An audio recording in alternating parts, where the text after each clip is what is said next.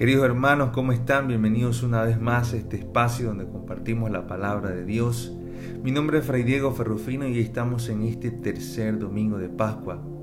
Y hoy la palabra de Dios nos va a decir, queridos hermanos, que el Dios de Abraham, que el Dios de Isaac y el Dios de Jacob son aquel que nos ha dado al Hijo único para que nosotros verdaderamente experimentáramos la vida plena, el amor y la felicidad verdadera.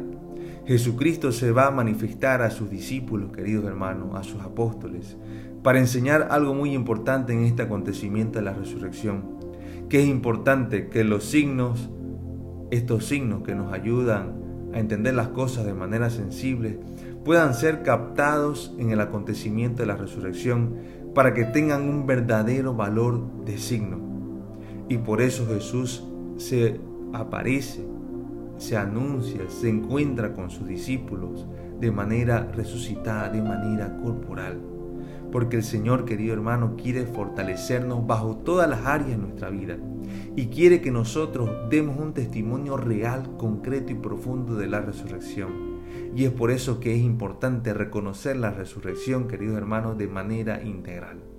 Hoy día nosotros vamos a meditar ahí el Evangelio de Lucas, capítulo 24 del 35 al 48. Y es ahí, queridos hermanos, donde también la palabra de Dios nos va a enseñar cómo estos discípulos se van a llenar nuevamente de miedo, de sorpresa y de alegría. Estas son las situaciones que viven los apóstoles y estas también son las situaciones que vivimos cada día uno de nosotros al experimentar la vida en Cristo.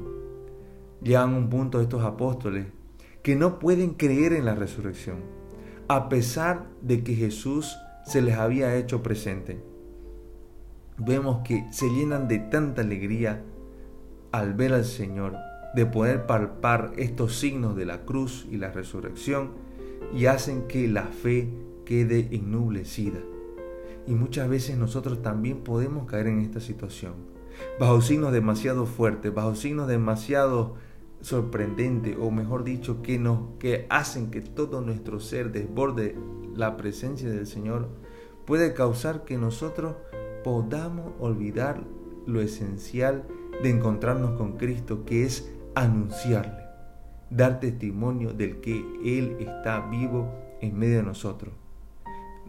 Lo que busca la palabra de Dios queridos hermanos en este día es que nosotros logremos pasar del signo a lo que nosotros podemos decir al verdaderamente significado del signo.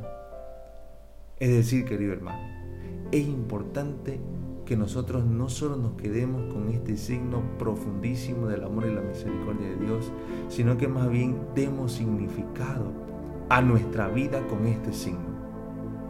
Y eso es lo que está buscando Dios en este tiempo pascual, querido hermano que verdaderamente nosotros podamos vivir la resurrección con todo nuestro ser. Los signos de Cristo en la resurrección nos fortalecen.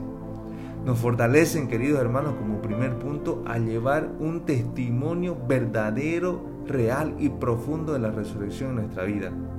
Aquí vemos cómo los apóstoles, después de experimentar esta resurrección, se juegan la vida, pierden la vida defienden la resurrección con todo su ser y nada ni nadie les negocia este acontecimiento de Dios para su vida. Proclaman constantemente con valentía. Como segundo punto, queridos hermanos, vemos que ellos llegan a sentirse verdaderamente como hermanos, donde comparten todas sus alegrías, todas sus tristezas y también se fortalecen para poder anunciar la palabra de Dios. Cuán importante, querido hermano, es que cada uno de nosotros también nos fortalezcamos, nos guiemos y nos ayudemos para anunciar esta buena noticia de Dios.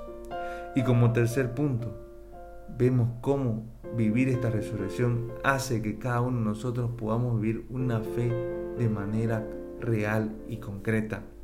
Donde nos invita, querido hermano, que a que si nosotros decimos que hemos experimentado la resurrección y que hemos experimentado un encuentro con Cristo, estamos invitados a vivir los mandamientos. Estamos invitados a vivir la palabra de Dios. Y es ahí donde nuestra fe se fortalece, viviendo la buena noticia de Dios, viviendo eso que nos da las sagradas escrituras. Tener fe en el resucitado, queridos hermanos, nos vamos, esto va causando que nosotros nos vamos compenetrando con el Señor, nos vamos familiarizando con el Señor y vamos creciendo en el conocimiento de Dios para bien de nosotros y el de los demás. Vemos que nos invita también a crecer en la confianza en Jesús. Tener la fe en el resucitado también implica, querido hermano, que esto nunca será perfecto. Vemos cómo los discípulos se llenan de muchas situaciones negativas y meramente humanas y no pueden entenderlo. Sin embargo, Dios siempre está buscando la manera de que nosotros tengamos una mayor apertura a este acontecimiento de la resurrección para que vayamos también y expliquemos a los demás qué es tener una vida con Él resucitado y vivir esta experiencia de la resurrección en nuestra cotidianidad.